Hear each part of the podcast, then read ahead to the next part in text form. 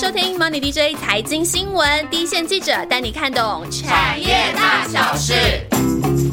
Hello，我是燕翔。今天坐在我对面的还是小佳哦。那上一集呢，我们是从明年光学产业可能有的机会跟挑战，提到了手机旗舰机的升级。不过中阶市场还是面临降规的压力。那另外就是车用跟 VR 这个 VR AR 的发展趋势。那有兴趣的听众朋友一定要先回去听一下镜头产业整体的一个整体的趋势发展。那下集的部分，我们上次有提到，我们要从个别的公司来聊个别的竞争力跟未。未来的布局，那当然我们要提到的一定是股王大力光，接下来他要怎么走？不过讲到大力光，我自己有一个很好奇的地方哦，大力光的。大力光的董事长林恩平是有名的神话一格，那他的法说会基本上呢，他我看我看到电视台录到他的字，真的非常非常的精简呢。这样子要怎么写成一条新闻？小佳可以先给我们还原一下法说会现场通常长什么样子。首首先，我一定要先讲一下，如果以大力光的获利来讲，他当股王应该是这绝对是当之无愧的。这个台股真的没有人获利比他更好了。好，那大力光他这个法法人说明会呢，基本上就是一场考验这个法人跟记者的听力。理解力，甚至是你的想象力的说明会哦。因为这个董事长啊，执行长林恩平先生，他的话真的是非常非常的少。最常见的情况就是说，法人先进，他问的问题的字数啊，远远比执行长回答的字数是多很多很多很多。那媒体也好，法人也好，只能从这个执行长非常有限的这个极简的发言里面呢，去反复的推敲，然后呢，多方向的解读，甚至私底下还要互相讨论一下，反复多重的确认，看看自己的理解有没有跟别人偏差太。远变成想象之类的。那例如说，法人可能问了说，那这几年呢，手机镜头的升级趋势是不是有放缓啊？像是高阶镜、高阶的这个旗舰机种导入这个高规格的镜镜头的这个速度啊，好像都不如预期呀。那高阶手机的销售是不是因为下滑不如手中阶手机啊？中阶手机使用的镜头啊，是不是说还在这个嗯，还还还还在降规啊？等等的这样子，可能这样问了一个问题，对，这是一个问题。然后执行长只回答了一个字，对。哇，这个哇，这个问题都已经搞到大家头昏脑胀了。之后，然后哇，只董事长回答的非常对。所以，如果你刚刚在晃神，因为题目太长了，导致已经听到晃神的记者，他可能就突然听到一个对，就会不知道在对什么。所以呢，你参加大力光的法说呢，每一分钟你都要聚精会神，仔细听，甚至法人的提问你也要仔细听会比较好，不然你可能就会完全没有办法接上这个答案是对哪一个题目这样子。那又或者是说，如果有人问说，像苹果的产品啊，接下来可能。怎么样？怎么样的设计变革啊？像我们上集有提到过的那样子的一些趋势，这样子，那不知道公司会有怎样怎样的影响啊什么的。但是因为这些东西呢，又涉及到客户名称这些比较敏感的字眼，执行长他可能也只会回说不知道，不方便说 这样子。所以呢，这怎么样让执执行长来讲出最多字的答复？也是考验很多媒体人和法人的这个提问技巧。提问的时候，一定要想办法让执行长来多说几句才行。这个也是蛮有趣的一点哦。苹果供应链每次都跟大家说它是有签保密协定的，不过呢，法人跟记者永远都不会放弃，一直把苹果这个字讲出来，然后就是看 看有没有人不小心露出了一点口风，对不对？对。不过大力光让我蛮佩服的一点就是哦，他这几年应该是说这十年荣景又下来又塞上，就或者是再下来这样子，他不管。业绩好坏，它营收是五号公告，就不管是不管是星期天还是什么，它都风雨无阻，就一定是五号公告。对，然后董事长呢，从一而终都是这么的神话，他他也不会说好的时候不好的时候多讲一些什么样子的话。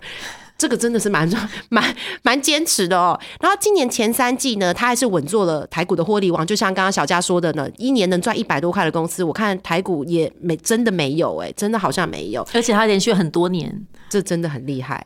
然后而且第三季的它的营收年增是有到双位数，年增率转正了，这个是过去十个季度都没有看到，第一次看到年增率转正，这有些意义吗？嗯，有。其实呢，我们要可以看到，就是说，大力光它今年，我们从它公告的数据来看，它今年第三季呢，就是营收有一些上来嘛。那因为第三季这个苹果新的这个 iPhone 十四推出，那当然就带动了一些零组件的拉货。那大力光它不但是九月营收呢回升到五十几亿，然后呢年增了两成，而且这是也是近二十几个月的这个波段的高点。那第三季整季的营收呢，也比上季增加了快要四成。那跟去年同期相比呢，也有一成以上的这个成长幅度。那是最近七个季度的。的这个新高。那前三季的累计营收虽然说还是比去年同期小幅减少一一一一个一点多 percent 嘛，但是因为公司预估十月和十一月的状况都跟九月差不多，那就算十二月可能，因为我十二月状况我们不晓得，还是要等公司的看法，他不会提太久的展望。但就算我们把十二月可能会有一点其他。厂其他公司可能会有一些客户年底盘点啊，这种变数来把它考量进来的话，我我们看起来这个大力光它整个第四季的状况，可能也是不会比第三季差差到哪去。这样，这个在电子供应链就不容易了，第四季还比第三季至少是持平以上。所以当然，但是它产业特性也也客户的那个结构有点影响。那甚至它还有是有机会比去年第四季略好。所以整个下半年来说，大力光它今年下半年的营收应该是可以比去年的下半年好才对。那全年来看，跟去年比，可能也是有机会接近持平的这个相对这个是平稳的状况。那获利方面来讲的话，呃，这个之前也有提到说，它因为它这个产品组合是比以前不好嘛，所以高阶变少。对对，高阶变少了。所以那车用镜头虽然快速成长，但是车用镜头的规格和毛利率也都没有特别高。所以大力光它今年前三季的本业获利大概是一百三十多亿，是。比去年减少，但是呢，因为公司的业外收益呢又很多。对，有有到九十亿这样子，所以这这前三季而已，第四季我们不晓得。所以它这个前三季的税后净利呢，一百八十多亿呢，还是比去年成长了蛮多的，三十几 percent。那每股盈余呢，也来到了一百三十九块多，对，也是比去年同期呢，一百只有一百零一块嘛，那也是大幅的成长，也是三四成了。对，那排除汇汇率跟汇兑损益这些比较没有办法预测的因素来看，如果大力光它第四季本业可以持平的话呢，大家是看。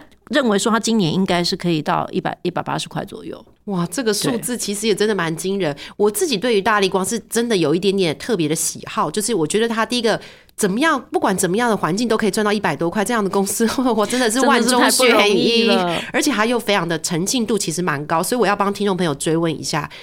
过去就过去了，没关系啦。明年呢，有没有成长机会？大力光这家公司呢，最大的优点呢，就是他讲话真的就是也很中肯。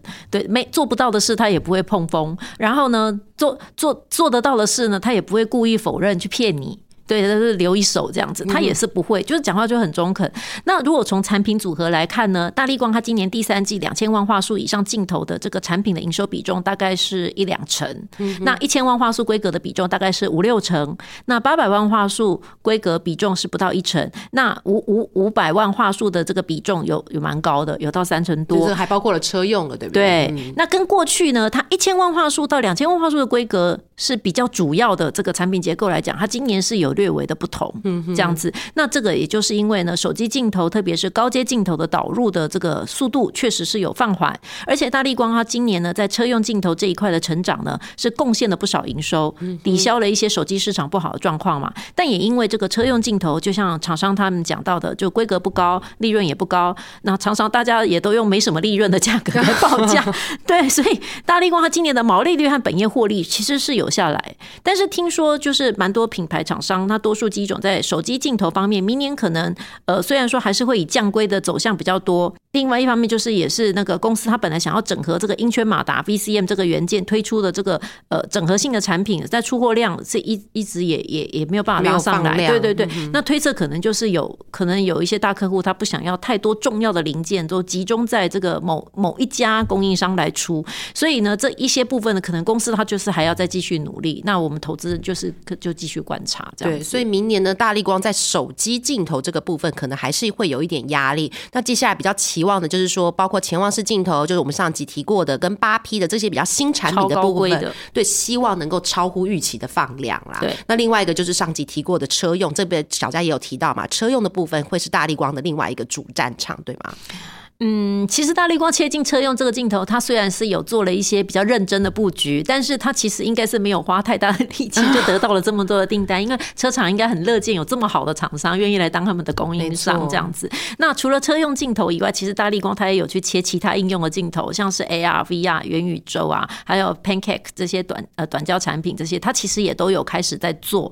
不过因为这些镜头呢都比手机镜头大，那镜头大大颗的这个利润就不会到太好。对，因跟它以前那个毛利率六七十 percent，这个还是没有办法比，所以大家也就不妨对它的手机镜头以外的东西呢，先保持一个比较中性的看法。这样对，虽然说它可能一定会发展的很好，但是对低获利的贡献、毛利率的贡献来讲，我们还是要把比较多的期待放在这个手机，会比较务实。就等于说，它车用这个部分是弥补营收啦，它在获利的弥补上面，因为以前手机镜头就像小佳上次说过的，以前可能是一颗赚一颗，有的比较高规可能是这个状况，然后车用很难是这样子，车用太难了。对，所以说它赚了营收之后，获利能力要上来，可能还要一段时间观察的时间呐。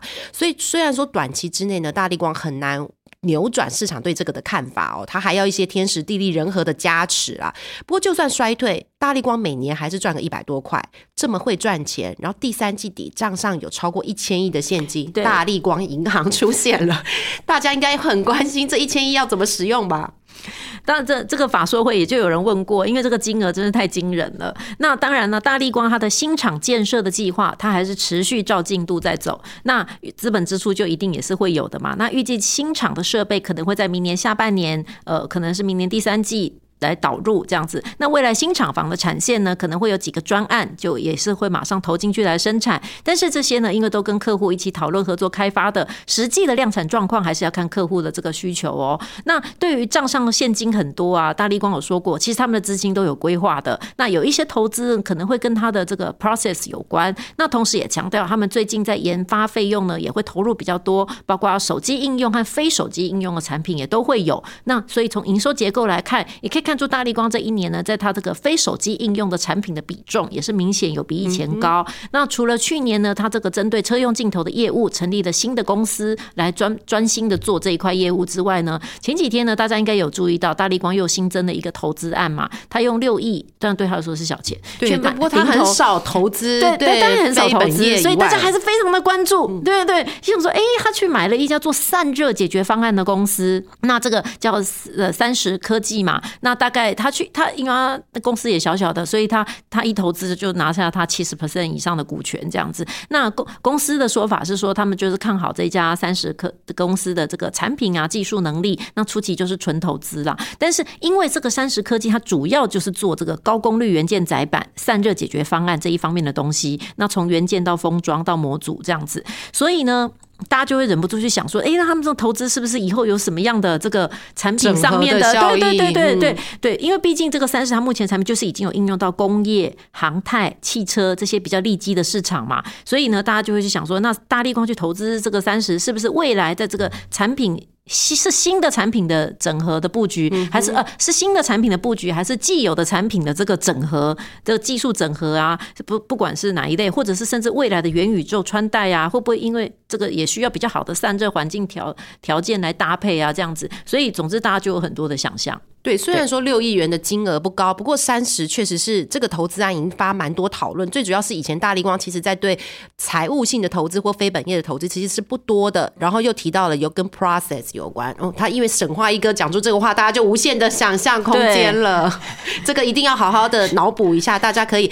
脑力激荡一下，想想看到底什么部分可以跟光学跟散热上面有一些想象，所以大家就哦开始开始对这个有很多很多的说故事的能力，大家要稍微考验一下。不过我也想帮大家追问一下哦，大力光这种公司听起来它的大成长期确实已经过去了，不过它还是有一定的技术护城河，然后每年也还是能够稳稳的帮股东赚进十个股本以上。这个应该符合价值股的投资定义吧？投资大力光应该用什么样子的投资逻辑来看？嗯，那如果我们以今年呢，大力光它的每股盈余可能还是有这个接近一百八十块钱来看的话，可能你会觉得说现在它的本益比是超低的嘛？对不对？我觉得很低啊。对，但是你还是要考虑到其中呢，这前三季的汇兑收益有占了那么多的比例。所以如果说你去把汇率因素排除的话，明年的每股盈余如果靠本业，还能不能有一百七十块以上的水准？这个其实还是要认真的在思考评估一下。杨金龙。那所以这样呢，看来大力光它的目前的价位又好像也没有那么便宜。对比方说，如果是一百五、一百四、一百三，你你可能又会觉得现在的股价又好像也有差不多，对，或者是说这个也确实是反映了市场对于这个公司明年的这个本业方面的营收跟本业方面的获利的成长能力，其实可能大家也不是太有把握。所以，但是如果说你排队排除这个汇汇率的这个因素，那假设明年有一百多块的话，那现在本益比大概十到十五倍啊。这样子好像也又不不贵，也也就是说也也还在一个合理的的这个范围内，这样。所以这个也符合上次那个，就是小佳在上集有提到了，就是光学产业的的这个公司的股价呢，就在一个大箱型的区间整理，对吗？就是变成是说，大家也不觉得它获利衰退也会有一定的底线，因为这个手机也是一个基础的刚性需求，对。而只是说它上去了之后，大家又会开始想说，哎，好像也没有成长故事了，所以就在十到十五倍。但是因为它的获利 EPS 的基期很高，所以十到十五倍的那个区间就蛮。大，还有刚刚提到这样一点点故事跟一点点的想象的动动机在，就大家忍不住就又会去想。对，那又股性又很好，对，这个也好像也就是反映了，有时候股价到一个底部的时候，大家就会给他一点点想象，看看有没有一点点股价的动能哦。那上次小佳也有提过，就是基本上呢，台场我们会看一哥跟二哥，因为他们有一定的技术护城河，对于大陆厂商要追还有一些几年的时间。所以讲完了大力光，我们来提提看二哥玉金光。那今年的营收的成长幅度其实蛮不错的，对，那年增率看起来也比去年好。那这个部分它是不是会有比较多的期待？但玉金光它今年的营收成长状况呢，它明显的比大力光来的好。主要的是因为其实我们好像在上集还是之前有提过，就是说它是因为在苹果的这个供货比重跟以前是不太一样的。那以前玉金光呢，它在苹果 iPhone 来讲呢，它主要是供应的是前镜头这种比规格比较低的，对，那前镜头。但规格比较低，当然利润就也比较少嘛。那当时苹果的这个 iPhone 的这个后镜头，也就是我们所谓的主镜头呢，因为都是规格高，然后呢技术又常常就是很新的，那那个时候都是几乎都是大力光是整个订单都包走的。但是这两年呢，玉金光呢，在这个 iPhone 的后镜头主镜头呢，也就是开始有供货，而且供货的比例呢也越来越高。那供货的市占率呢，多少？当然一直都是厂商的机密。不过我们如果从它的营收规模来看，这个玉金光在高规镜头的供货比例，可能跟大力光也有来到这个三七比，或者甚至也说不定又又又又更高这样子。哦，这追的蛮快的，追的是蛮快的。只只是说，如果从毛利率来看的话呢，因为郁金光的毛利率大概就到三四成左右，对，那或许也跟它的这个良率。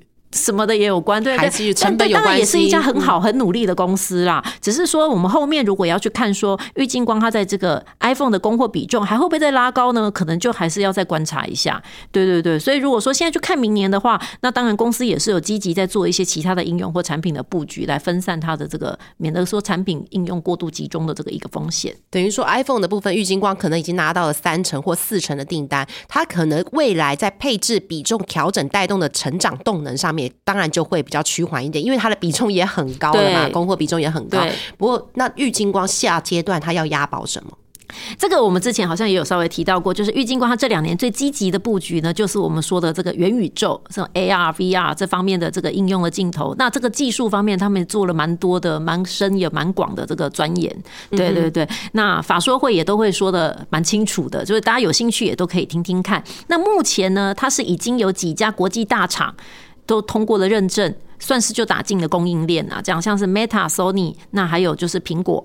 那苹果就是听说明年要推出这个很厉害的这个元宇宙的这种装置，听说可以克服很多之前戴起来超不舒服的这个，但是因为东西还没有，但是还没有出来，我们还不晓得。对，但是现在就想象力又无限这样子。那大家相信这个部分应该对玉金光来说也是也是还蛮加分的，因为它应该是会在供应链里面。对，真的 VR 跟 AR 最要克服的就是说，大家都以前觉得戴了那个头盔，让走来走去。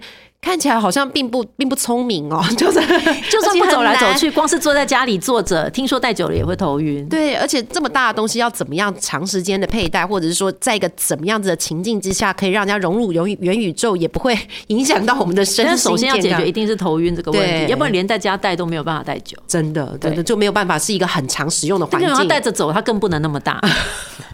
所以基本上呢，大力光跟这次提到的玉金光，它都有下压了。除了原来的手机镜头之外呢，它都压了一些新市场。大力光冲车用，那玉金光着重的是 VR、AR 这些。那接下来看的就是明年的营运成长有没有机会开始回升了，就是。开始带动它整个产业有一些新的想象。其实明年有没有成长机会呢？主要可能还是要看全球手机市场，因为这个还是占他们蛮大的这个营收获利的这个比重。对对对。那虽然说呃的大今年看起来状况都还不错，不过明年要注意的是，明年手机市场的展望呢，好像。也还没有到非常乐观。对对对，那毕毕竟相大立光来讲，因为车用镜头的需求量虽然很大嘛，那它切镜以后也是顺风顺水的，很快就冲出了一个很大的出货规模。但是车用镜头也就提到了很多次，就是因为规格低，利润很普通，所以呢，这个跟大立光如果高规格的这个手机镜头。可以冲出一个量，但是毛利率相比还是差太多了啦。对，它就是补营收。那元宇宙呢？ARV 啊这些新应用虽然听起来很炫，但是实际上呢，刚刚也有提到有一些问题嘛，还需要调整。这样子，就实际上来讲，这个装置的设计也好，或是这个应用情情境也好，可能都还不是那么迫切的被接受跟被需要。所以初期来讲，会有出几台，大家心里也有个底。只是说新技术。就是都要到位了，大家厂商才能证明自己的实力是不假的嘛。所以呢，其实大力光也好，玉金光也好，这两家光学公司，嗯明年我相信他们不会放掉手机镜头市场任何一点点的。可以赚钱的机会，对，因为它还是主力，还是主力，对，而且对最有帮助、最直接，对，所以手机镜头相信还是他们最重要的获利来源，对，不管手机性市场有多惨，对，不过它一点点的机会对他来说就是很大的获利的提升的可能对，只要有刚刚呃也之前有提到过一些新的规格的镜头能够顺利的来出量的话，那产品结构也是有机会比今年做一些改善。刚刚前面小佳也有提到过，大力光这几年大概就是被吹在本益比十到十五倍之间。那玉金光呢？因为今年就是这两年，它有一些想象是来自于苹果主镜头配置的调整，对，所以有些人会把它定位在成长股。它过去的时候，本益比其实是比大力光高蛮多的。嗯，那现在这个两个本益比的差距，未来会怎么走？我现在看他们倒是有点差不多的感觉，因为刚刚有讲到过，大力光如果因为它呃，因为它每股盈余嘛，都一百多块嘛，那它现在的本益比其实就只有十几倍。对，那玉金光的部分呢？如果你从现在的股价，因为它股价后来修正蛮多的，对，今年跌蛮多，涨涨就下去。对，那现在就是其实就是假我们假设它三百块附近好了，那因为它这几年的每股盈余大概都有二十块。二二十几块这样子，那今年来看的话，它应该也是有实力维持这样的水平。因为第三季业业绩增上来蛮多的嘛，对对对，就像他们讲，他们营收一跳上来的话，获利就会跳上来。那如果这样看起来，它今年也是有机会维持二十块这个水准的话呢，那么其实它的本益比也差不多十几倍。所以两个已经趋近。对，我觉得他们两个看起来现在是差不多的哦。下集的光学镜头的节目呢，小佳聚焦在比较有技术护城河的一哥大力光跟二哥玉金光的布局，还有它的评价模式，做一个做一个比较好的、比较详尽的一些分析哦。那大力光在手机镜头的升级商机呢，它是绝对不会错过的。不过就已经提到了，大力光就是这个 这个产业里面的超级机优生了，所以呢，它的渗透率本来就很高了，所以受手机大环境的影响也会比较大。不过接下来在车用的布局，除了可以观察量的增加之外呢，它有些新的投资或是新的制成的一些改善，有没有新的整合的机会？这个是外界观察的一个点哦。那玉金光在苹果手机渗透率的跳升的个这个大成长期，应该是今年的故事啦。那接下来渗透率还会增加多少？可能还要观察。不过玉金光押宝的是 VR 跟 AR 的动作是非常的积极的，提得到的品牌厂商几乎都是他在他他都在这个供应链里面，可能是未来可以成长的一些机会哦。不过这两家厂商呢，目前看起起来呢。大家市场主流都是把它的本益比吹在十到十五倍这个区间之内。那股价跌升之后呢，确实的有一些先落底的机会。不过，如果是本益比的投资逻辑的话呢，能不能有很明显的反弹空间，获利能力应该就是关键了。那今天也谢谢小佳帮我们做了很详尽的一些分析哦。光学镜头应该为过去的三年已经没有什么人在讨论了。然后现在我们会再把它提起来，就是真的是这么好、这么会赚钱的一个产业。这么又已经烂了这么久，明年真的会不会有一点点、一点点新的机会，然后带动了一些新的想象？那可能听众朋友就可以持续追踪了哦。接下来我们还会再回复我们的留言时间，就像很多听众都有私下安慰我们哦。最近不只是我们，其他 podcaster 也有提到留言退烧的问题。这时候还来给我们温情抱抱的听众，真的特别特别让我们窝心。包括 NB 三的千年何首乌有提到，他也是刚解隔离，要我们大家加油。这个应该是在回应我跟万万前阵子连续确诊隔离的状况。偷偷告诉大家一个秘密，主持群已经全部都确诊一轮了，不过恢复的情况都还不错，希望跟大家一起度过这疫情前最后黎明前的黑暗了。另外就是我们的老朋友 Ron J 有有提到哦，他在等待各项库存的去化。果真是跟我们超级超级有默契的听众。确实哦，MDJ 团队在今年第二季以后呢，就不断紧盯供应链各段的库存数字哦，尝试把这个库存去化的这个讯号串联起来，包括各项的原物料啊、IC 啊、零组件呐、终端成品等等哦。不过今年底会卡在一个呃年底的盘点，可能还没有办法完全看出实际供需的原貌。不过我们团队是在认为呢，明年农历年后也许会有一个比较明确的时机，就请大家跟着 MDJ 团队一起盯紧，我们会不定期的在 MDJ 的文字专题的报道啊、Podcast 啊，或者是影片的内容呈现。那就下周见喽，拜拜。